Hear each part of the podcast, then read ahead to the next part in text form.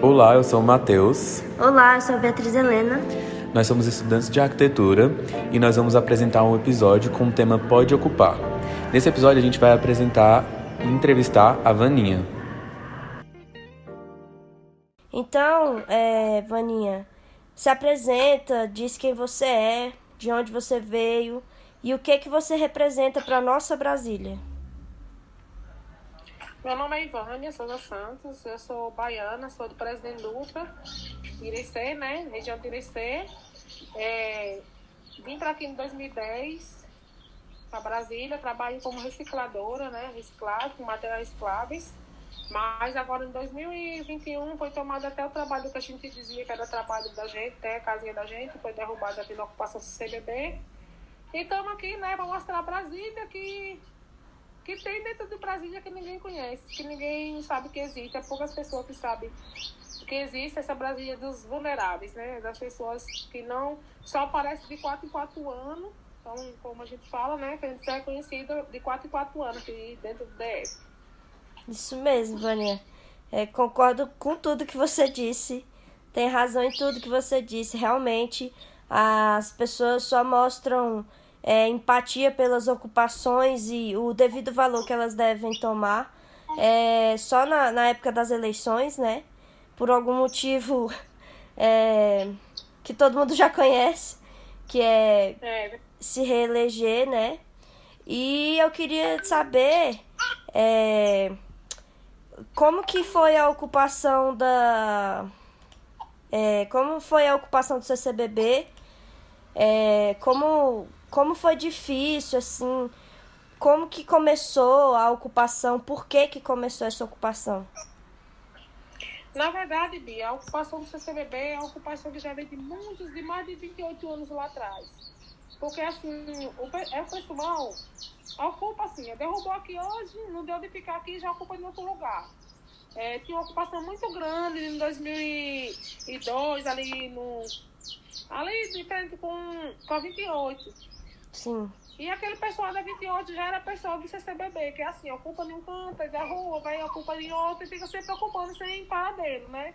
Quando eu vim pra cá em 2010, eu vim ali com uma ocupação chamada Pestelosa, do lado da Pestelosa, ali no asilo, tinha uma, uma ocupação ali por detrás, do lado do Clube Safaz. Então a gente ocupava ali, ocupou muitos anos ali, só que ali a gente se, se sentia impotente, né?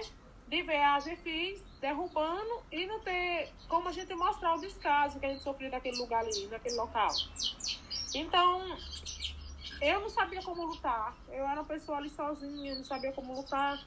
Vim para Bahia novamente, meu esposo ficou por aqui trabalhando na reciclagem, eu fui para Bahia, morei no Sem Terra. Fui presidente sem terra seis anos, seis vezes, né? Seis anos, fui presidente sem terra. Aprendi a lutar, voltei para aqui no, no final de 2018. E tô aqui até hoje. Comprei um celular, aí comecei a mostrar as derrubas que o governo faz com as mães de famílias, mostrar o que faz com a gente ali dentro. E foi quando eu conheci o movimento Bem Viver. Que hoje é um movimento que faz parte da minha vida, faz parte da minha família aqui.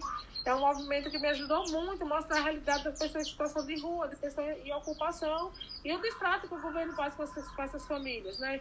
Porque ali tem famílias que estão habilitadas há mais de 28 anos e ainda não tem empreendimento, ainda não tem a moradia, como de fato eu e meu esposo estamos habilitados, não temos moradia, estamos aqui, né? O governo tem um auxílio aluguel que diz que paga o aluguel, mas não paga, não cobre. A gente tem que cobrir, porque não dá de pagar aqui na Vila Planalto, porque é um setor de chácara, você, como vocês veem aqui onde eu moro é um barraquinho, um barraquinho de tábua, revestido de PVC, uhum. vocês estão vendo? Então aqui eu pago 750, então 600 que o governo dá, de auxílio aluguel não dá de cobrir, eu tenho que cobrir com Bolsa Brasil. Pra quê? Pra calar a boca das pessoas que têm coragem de lutar e de mostrar a realidade. É, eu tô no auxílio aluguel porque por causa de minha saúde, porque se não fosse eu estava debilitada, eu não poderia estar mais na ocupação, por causa que eu estou com câncer de mama hoje. E lá seria mais ruim para mim estar naquele sofrendo, passando chuva, passando sol, que eles levam a lona, levam tudo da gente, deixa a gente sem nada. E aqui, pelo menos, não tem derrubando a A gente paga o aluguel e estou aqui no tratamento, no tratamento para minha saúde. Mas, se não, pela minha vontade, eu estava lá dentro para continuar mostrando o descaso que eles fazem com a gente. Pois é, Vânia, você, você é muito guerreira, assim, em todos os sentidos.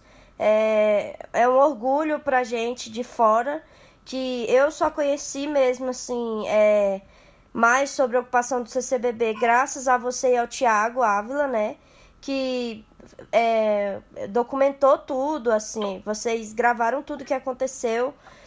E era, assim, triste, né? Era de chorar, assim, ó, é. os caminhões chegando, os tratores toda vez é, derrubando a escolinha do Cerrado e ver aquilo acontecer, assim, nossa senhora, doía meu coração. É muito triste. E o que acontece em várias outras ocupações, né? Lá no setor comercial sul também teve muito é, distrato com as pessoas. Eu, eu não sei se chegou a ser uma ocupação, mas eram pessoas vulneráveis que de rua que estavam lá. Quebrou tudo e rasgou, levou cobertor como se vocês não fossem nada, como se pessoa, que como se vocês não fossem pessoas que precisam de um lá e de uma resposta e, e precisam desse amparo, né? Nesse tipo de abordagem, a gente vê que em Brasília, em todos os lugares né, do Brasil, na verdade, mas aqui em Brasília a gente tem visto que é muito comum e durante a pandemia isso se intensificou. Só que eu acho que por essa divulgação né, na internet, nas redes sociais, muito mais gente teve acesso a, a saber o tipo de, de violência que estava acontecendo na cidade. É, você tem alguma coisa a falar sobre, sobre esse tipo de, de abordagem do governo? Sim, eles, eles abordam, gente, eles não dão nem a nota de notificação que vai ter aquela derruba ali. Não tem IBAMA, não tem nada. Eles só chegam lá e faz aquilo ali que vocês viram eles fazendo com a gente, os vídeos que tem gravando.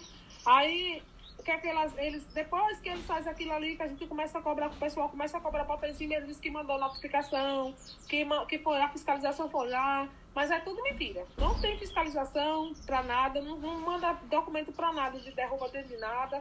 Eles fazem aquilo mesmo com a gente. E sorte da gente que hoje já tem celular para a gente mostrar os casos que eles fazem com a gente, porque em 2010 não tinha. Tem mãe de família que foi tomada seis crianças e não sabe parar dentro dessas crianças. Eles alegam que é maus trata, isso, aquilo, outro. Qual é a mãe de família que vai estar nessa situação, nessa situação que a pessoa está tá, tá, tá maltratando? Não é, não é porque a gente quer. Porque, assim, muitas famílias estão habilitadas e não tem moradia. Tem pessoas que recebem o empreendimento e não vai para dentro como de fato em março a gente foi lá no Sol Nascente, ocupou o Sol Nascente e mostrou vários, vários apartamentos que eles deram três meses para as famílias ocupar e tem três anos e a família não ocupou. Então, se a família não ocupou, essa família tem, tem quer uma, uma casa? Não quer. Porque se eles me dão uma casa hoje aqui, para mim, me dão uma moradia, eu não vou ficar aqui. Eu vou lá para dentro do, do, meu direito, né? Então, eles, eles mentem, eles fazem escasso com as famílias, é, maltratos é enganação, engana a gente. Esse auxílio aluguel, como eles deram assim para as famílias do CCBB, traz que estavam habilitadas, não foi nem para todas, que lá no CCBB está cheio de família, as famílias voltaram para lá de novo. Porque não foi para todas as famílias que eles deram a, a, o auxílio, foi só para oito, não, nove famílias que estavam habilitadas. As outras que não estavam habilitadas, que ainda estão com, com a documentação pendente, que ainda está em análise, não, não receberam, não. Estão lá dentro da ocupação sofrendo a mesma coisa que nós já sofremos a vida toda. Deram assim, achando que a gente ia calar a boca, que a gente ia ficar calado. Mas eu sou de umas que eu não me calo. Tá Mesmo certo. tentando recebendo esse auxílio, eu tenho que falar a verdade. É, é sofrimento, é porrada. E a gente precisa, a moradia, precisa de moradia digna e emprego honesto. Porque trabalhar com reciclagem é bom, é. Só que a gente já sofria lá, lá, lá fora para pegar o material. A gente era maltratado até por os, foi no lixo mesmo, porque assim, eles botam cadeado no lixo, lá na, na lixeira, pra gente não pegar o material reciclado. Então a gente vai das migalhas que as pessoas deixam a lixeira aberta pra gente pegar. Direito a um galpão, como de fato a gente estava correndo atrás de, um, de uma associação, de um galpão. Eles deixaram a gente abrir, a nossa associação, a associação do CCBB, para poder a gente poder ter um trabalho digno, bem melhor, né? Porque aí a gente ia pegar o material e a gente ia catar. Mesmo assim, a gente não teve esse direito. A gente está aqui nesse auxílio aluguel e só isso, auxílio aluguel e pronto. E acha que isso aqui está tudo resolvido para a gente, mas para mim que ficou pior. Sim. E também é, eles alegam muitas coisas, né? Tipo, eu lembro que na época do CCBB, durante a, foi durante a pandemia, existe uma lei que, que não deixava que isso fosse que isso acontecesse, que é, despejos fossem feitos durante a pandemia. E mesmo assim eles fizeram e derrubar essa lei para poder. É, na verdade, antes disso, ele. Ele. Antes disso ele já tinha, né? É, não, se não me engano, ele já tinha derrubado essa lei e, e foi lá e tirou vocês de lá a, a qualquer preço, assim. Foi assim, Bia. Eles, é, a gente tinha duas liminar. Uma que o doutor Ronan de Direitos Humanos conseguiu pela Defensoria Pública, que protegia todos os barracos da ocupação CCBB. E uma que eu consegui pro meu barraco. Sim. Então, eles, eles não conseguiram derrubar, então eles foram no STJ, lá um juiz lá que é assim com eles, e esse juiz assinou a derruba, derrubou a liminar do doutor Ronan. Aí o que é que eles fizeram? Derrubaram todos os barracos ao meu redor e deixou o meu barraco. E a escolinha do Cerrado só não derrubou porque a gente abraçamos a escolinha do Cerrado. Subir em cima. Foi, eu vi. Então, ali, naquele dia foi, foi vitória pra gente, porque eles não conseguiram derrubar a escolinha do Cerrado. Só que no outro dia eles foram bem cedo na, na ocupação, e então tinha poucos militantes. Uhum. Não dá tempo os militantes chegar para ajudar a gente. Covardia. E aí eles foram e conseguiram derrubar a escolinha do Cerrado por cima de uma professora grávida, que até hoje ela, ela sofre por isso, a, a professora, por isso que eles fizeram com ela, e deixou meu barraco. Deixou meu barraco para quê? Para desestabilizar as famílias que estavam ali. E achar assim, derrubaram o barraco de todo mundo, todo mundo tá no relento, no, no frio, porque eles, eles mataram o terreno todo, tiraram as árvores que protegiam a gente do frio Tiraram tudo, deixaram a gente ali no relento, deixaram meu barraco. Pra quê? Para as famílias achar que eu tava tendo um, um, um, trato com o governo. Sim. Aí quando foi março, de maio, de maio eles ligaram para mim do, do CRAS e disseram que eu tinha um auxílio de 408, que eu tinha que ir lá buscar esse auxílio e deram para mim 10 horas nesse auxílio. Quando chegaram lá, eles me deram chá de cadeira. E nisso, quando eu saí de lá, já era 11h45. Eles foram lá, derrubaram o meu barraco, e disseram que eu tinha ganhado um dinheirão e tinha ido embora. Acredito. E quando eu cheguei, Bia, na ocupação, as polícias estavam tudo lá no meu barraco, já derrubado, já tudo no chão. E a GFIS, a DF Legal, tava tudo lá. O pessoal da DF Legal do governo tava tudo lá, né? Quando eles me viram de longe, eles correram, foram embora. E eu gritando pra eles voltar, eles não voltaram. E aí eles alegaram pro, pro pessoal, o pessoal tava todo enraivado comigo, dizendo que eu tinha recebido uma quantia de dinheiro pra ir embora, que eu tinha ido embora e tinha deixado o pessoal Léo lá. Tipo que eu tinha recebido pra, pra aquilo ali tudo acontecer. Então, muitas das, muitas das famílias ficaram com raiva de, de mim, até a, ficaram todo mundo me xingando achando que tinha sido verdade. Agora, como é que pode eu ter saído da ocupação sem nenhuma roupa, sem nada de meu, sem nada dos meninos, até meus documentos dentro do barraco. Dava pra você imaginar que era mentira. Eles me deram chá de cadeira. Eu nunca passei o tanto tempo que eu passei dentro do CRAS naquele dia. De quando eu vou no CRAS. Difícil. Só pra derrubar meu barraco, pra tirar minhas coisas de dentro e deixar as famílias, tipo, contra mim. Botar todo mundo contra mim porque eu tinha recebido uma quantia de dinheiro. Desestabilizar, né? Todo mundo. É, desestabilizou. Tentando a colocar a própria comunidade um contra o outro, né? E ficou, Matheus. Ficou desse jeito. As famílias ficou tudo contra mim, ó. É, as pessoas ficam começando a caçar briga comigo sem ver de quê. É, começavam a brigar lá, lá, lá embaixo, termina, terminar meu barraco, o povo começou a me xingar. Eu, eu, eu já tinha ansiedade, eu comecei a ficar mais ansiosa, eu ficava com medo, eu, ficava, eu não dormia de noite, com medo de, de das pessoas colocar fogo nos barracos meus, dos meus meninos. Acordada na frente do barraco, com medo de deles virem colocar essa pessoa que ficou assim, me xingava, né? Essa pessoa da ocupação. Eu fiquei com medo deles colocar fogo de nós dormindo de noite. Então eu fiquei do jeito que eu fiquei tomando quatro comprimidos por causa da ansiedade. Difícil, hein? Quem, quem tomava de um a dois comprimidos, passei para quatro. Eu, eu, eu ficava me tremendo, eu chorava toda hora. Ficou difícil para mim. Eu fiquei tão do jeito que eu passei um bocado de tempo sem ter coragem nem de vir aqui na Vila Planalto. Eu fiquei quatro meses morando no Itapuã. Complicado. E foi escondida, medo mesmo. Eu fiquei com medo de tudo. Medo do, do governo, medo do, das famílias. E essas promessas que ele tem, que eles têm aí de, de ah, não, a gente vai tirar vocês daqui e vai pôr vocês num lugar, né, nas, nas casas que eles têm por aí espalhadas por Brasília, de que Abrigo. abrigo, as casas de abri os abrigos que, que eles né, mostram para vocês. O que, que você tem a dizer? Por que, que as pessoas não aceitam? Alguns ocupantes não aceitam ir para esses abrigos. O que, por quê? Bia, eles mostram uma realidade, uma realidade de abrigo que é mentira. Eles, é, tudo bonitinho mesmo, tudo arrumadinho. Caminho arrumadinho, dizendo que tem café da manhã, almoço, janta, lanche, não sei o que, não sei o que lá. Tem, eles mostram tudo de bonitinho, né? Que nem, que nem na vez nossa lá, em março, a Nayara mesmo foi tem um abrigo no São Sebastião. Mostra que o abrigo era limpinho, era, era organizadinho para as famílias ir.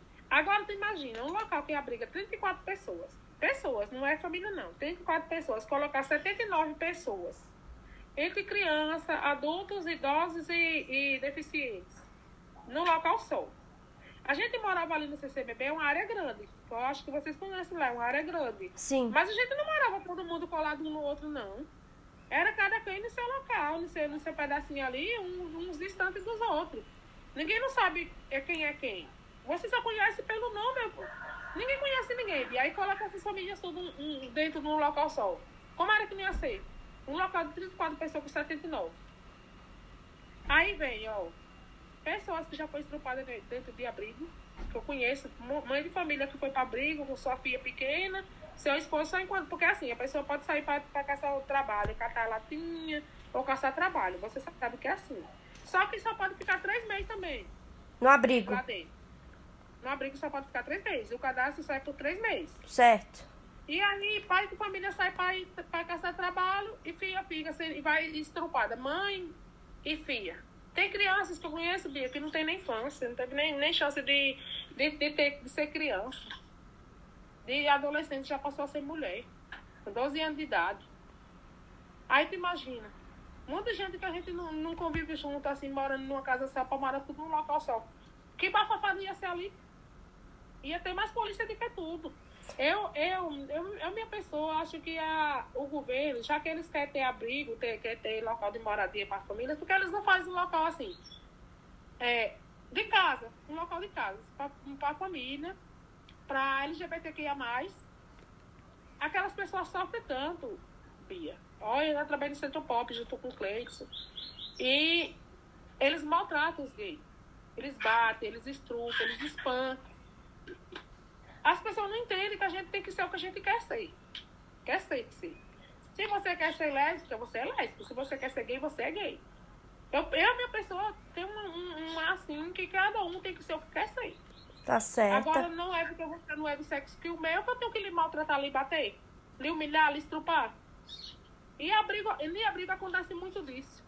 De colocar muitas pessoas que ninguém conhece ninguém acontecer isso aí, ó. Eu ouvi dizer também, Vaninha, que em abrigo eles, é, por exemplo, se excede o número de pessoas ou alguma coisa do tipo, eles separam famílias porque não, não cabe todo mundo. É, eu ouvi dizer também que, que existe muito isso de, de, não, de do abrigo não conseguir pegar todo mundo e aí separar pegar os bichos, os animais que vocês têm, né? Costumam ter bicho de estimação, jogar na rua, deixar o Léo. É exatamente esse problema que acontece, né, nos abrigos. Você não poder fazer, você não poder entrar com a sua família dentro do abrigo e, e continuar unido, né? Isso acontece muito. É, é verdade? É verdade. Eles agora, né, tipo de política, estão dando versões diferentes de abrigo. Estão dizendo que a família pode ficar junta, que não sei o quê, mas é mentira. Antigamente, ó, eles tiravam as crianças para um canto e os pais de família, mulher para um lado e marido para o outro. Era assim. Aí agora, tempo de política, tudo fica bom, Pia. Todo mundo é bom. Ninguém vem com beijo, como é com rede ruim na, na testa e nem com beijo bom também na testa. Todo mundo vive numa situação só. Todo mundo quer pegar a sua parte.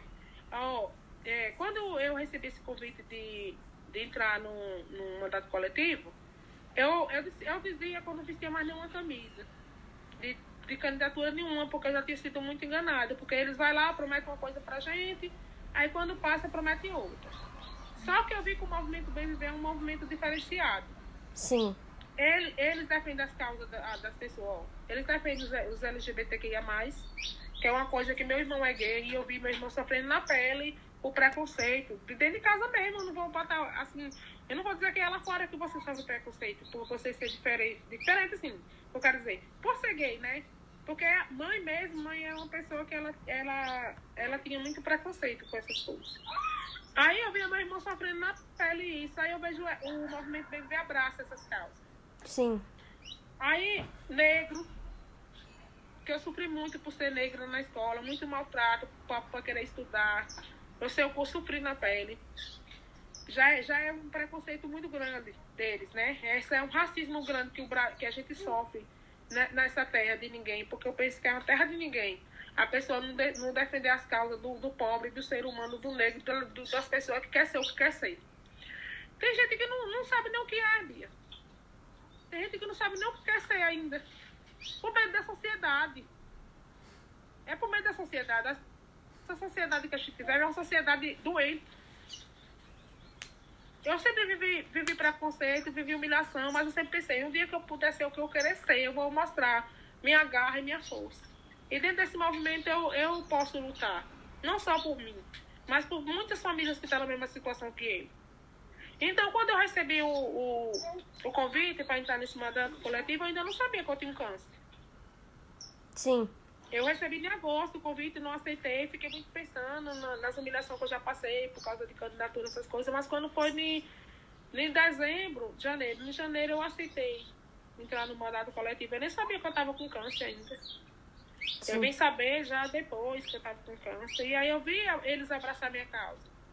Eu vejo eles abraçando a minha causa. Não só a minha, mas a causa de muitas famílias que também têm vulnerabilidade também aqui de Brasília. Muitas famílias que sofrem mesmo que eu estou sofrendo, mesmo que eu já sofri dentro da ocupação. Então foi por isso que eu vi que a causa da gente não tem que ser só uma, uma pessoa só lutando.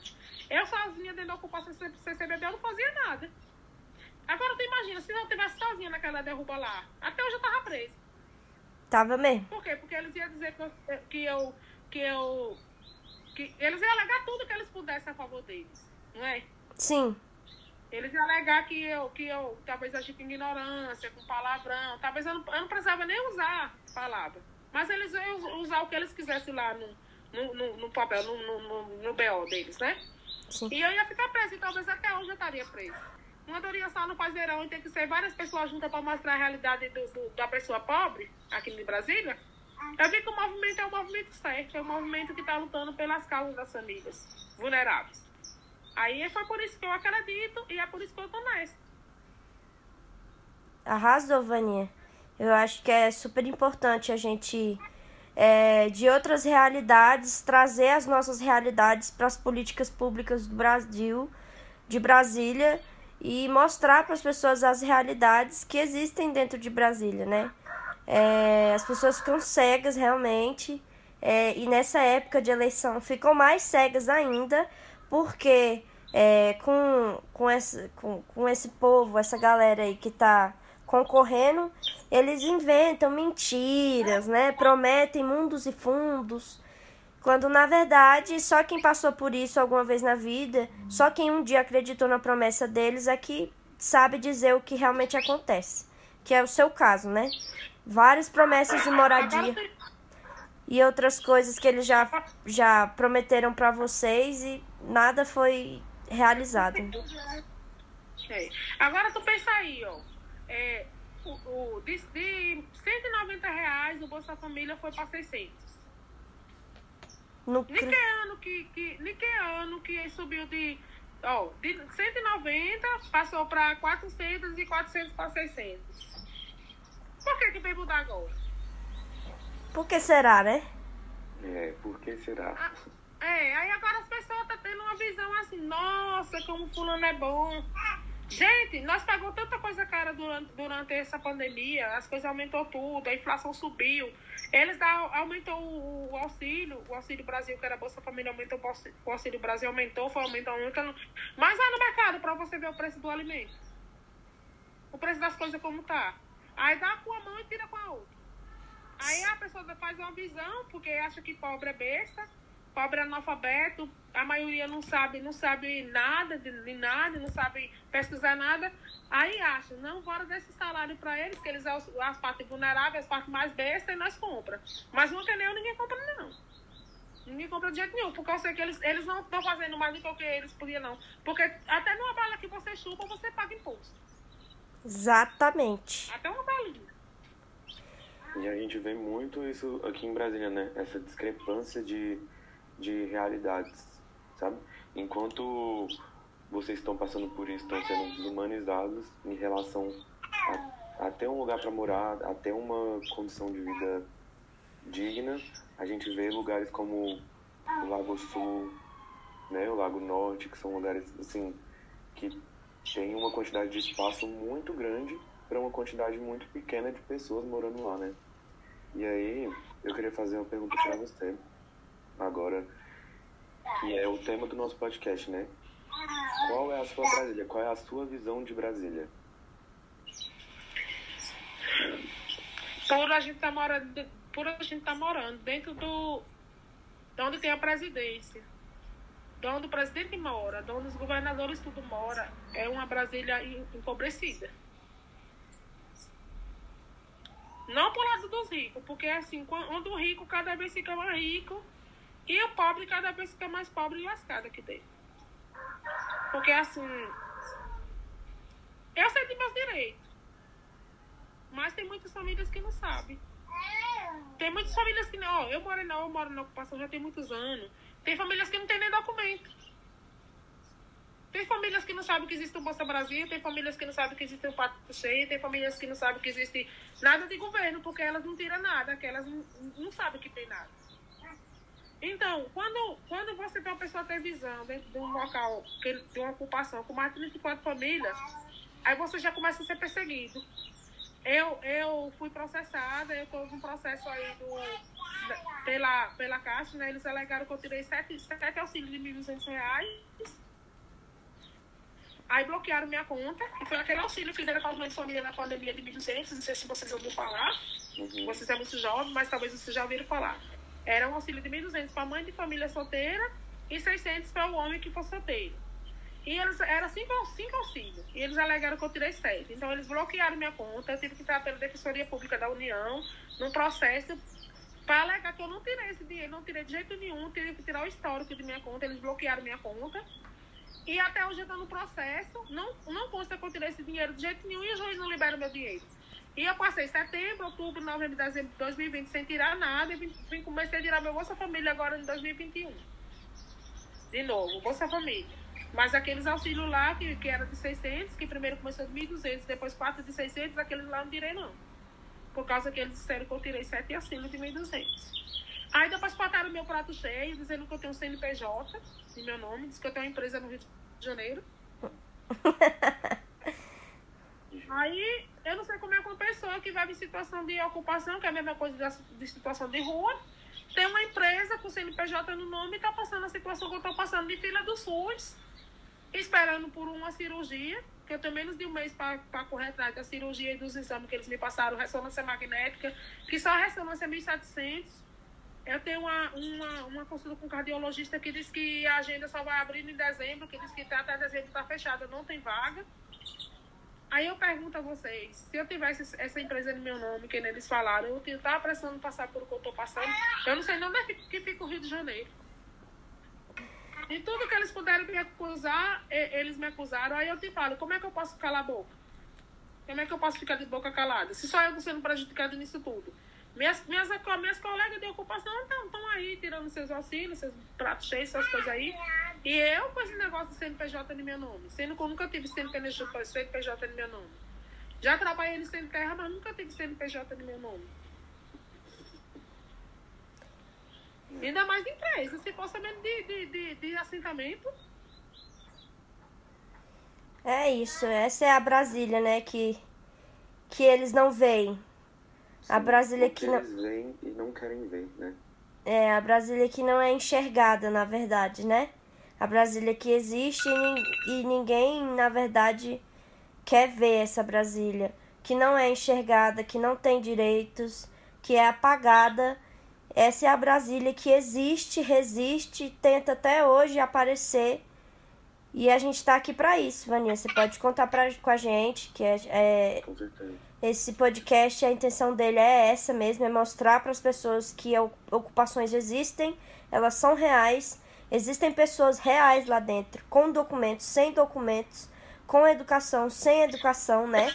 Que deveria ser um, um direito de qualquer ser humano, educação, e tem muitas pessoas que, por não saber como, como conseguir, como chegar até essa educação, não tem esse direito.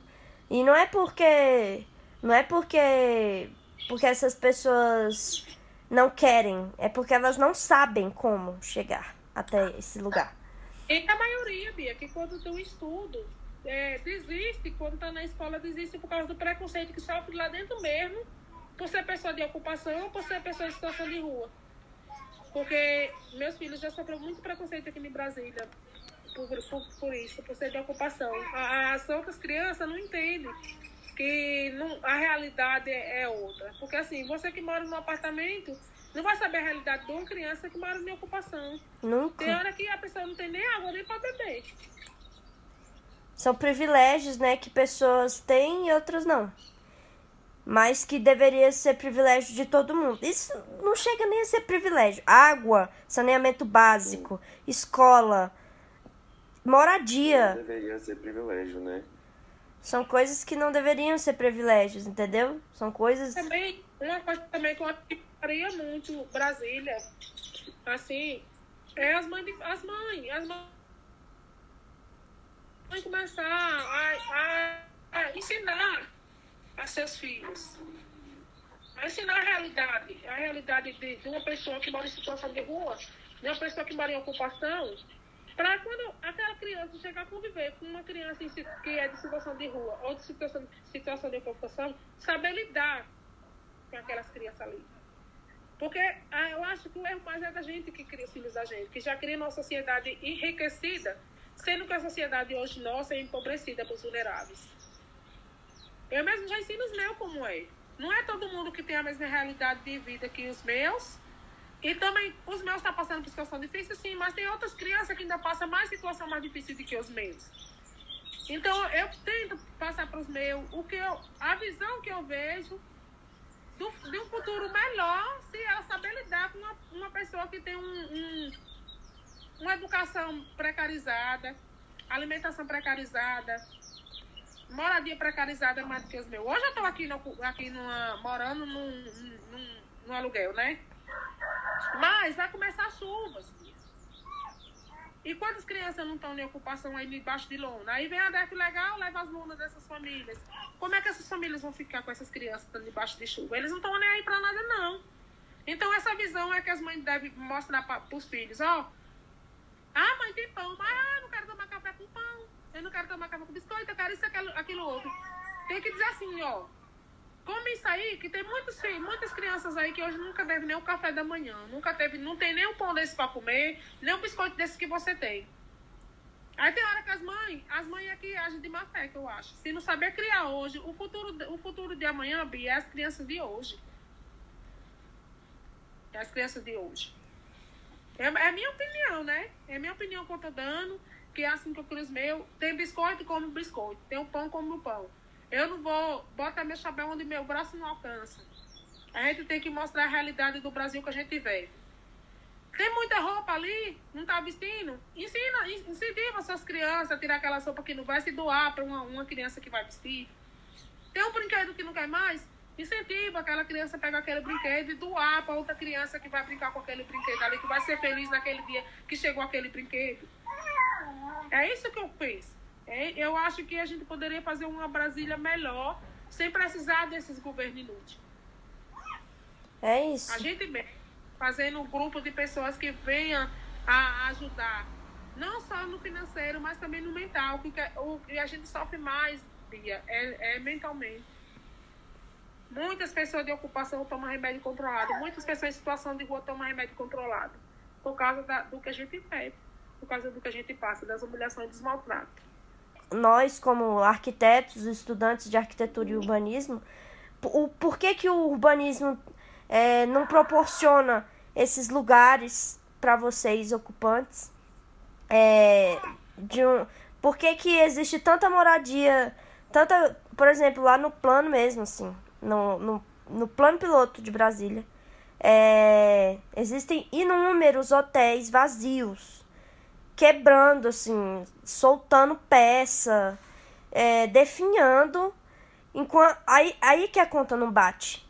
Assim como existem vários escritórios de arquitetura, casas de milhões, casas de o orçamento, assim, 10 milhões de reais do orçamento. É, em 2018, em 2018 a gente estava com, com 1.500 pessoas em situação de rua no setor comercial ali.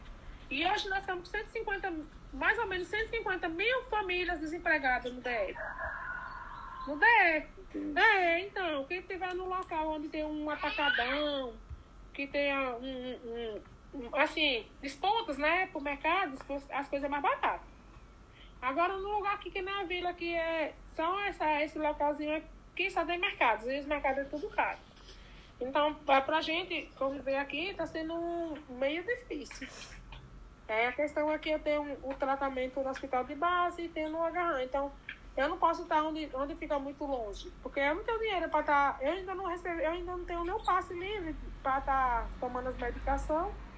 Eu estou indo com a ajuda de pessoas que estão me ajudando, me leva lá e me traz para casa. Está sendo muito difícil. Imagine, eu pelo menos cheguei até aqui, Bia. Estou no meu tratamento. Tem, tem pessoas que sofrem descarga até no posto de saúde por ser em situação de rua.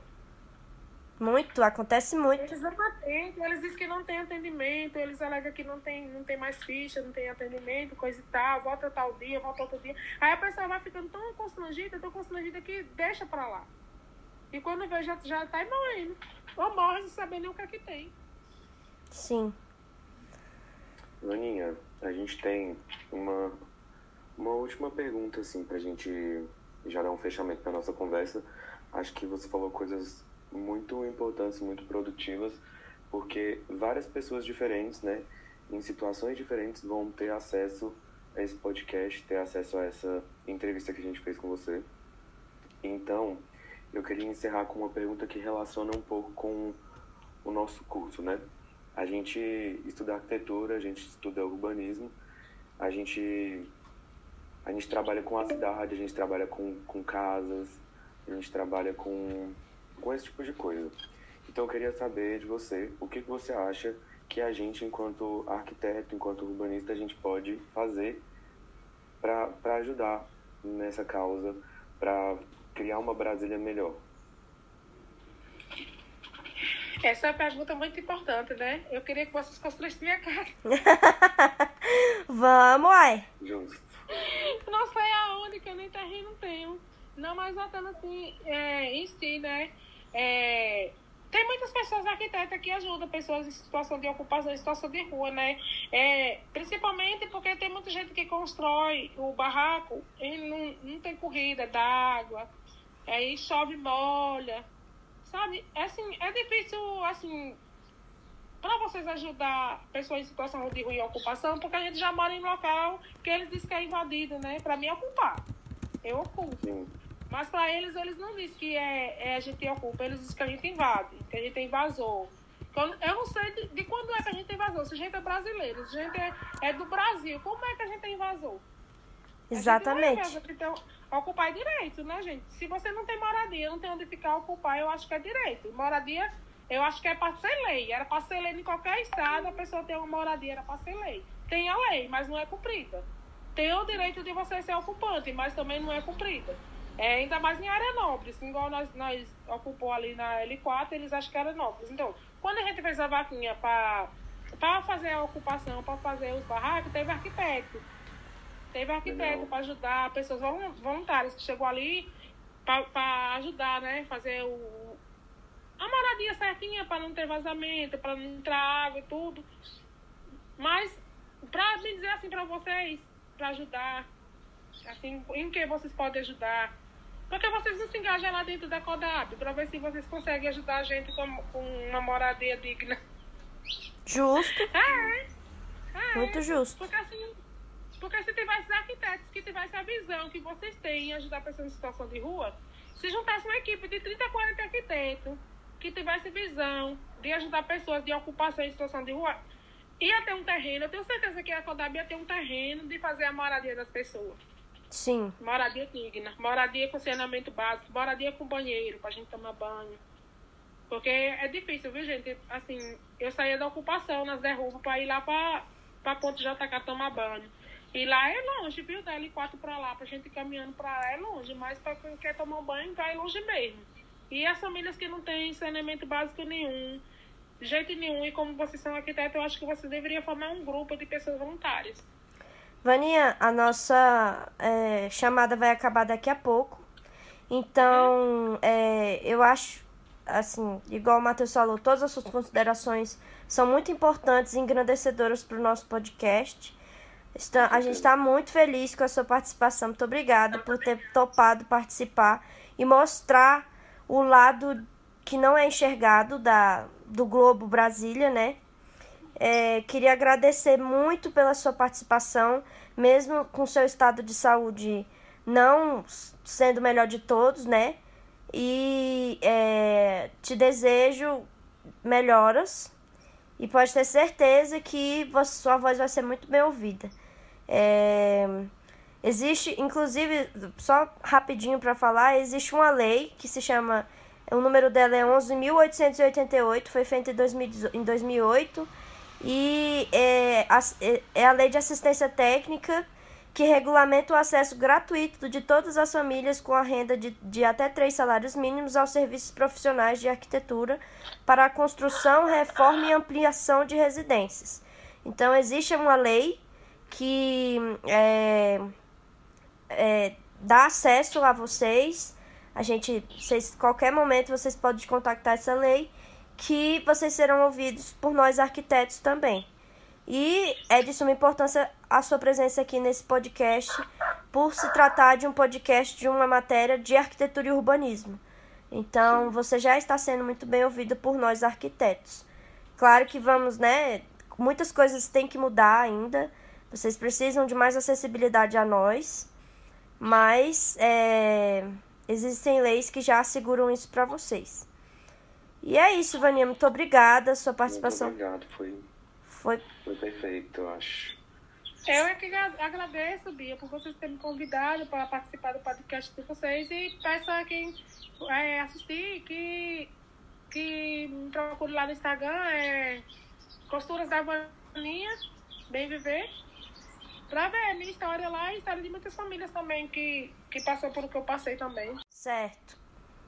Então, gente, para quem quiser conhecer mais sobre a Vaninha, Costuras da Vaninha Bem Viver, né?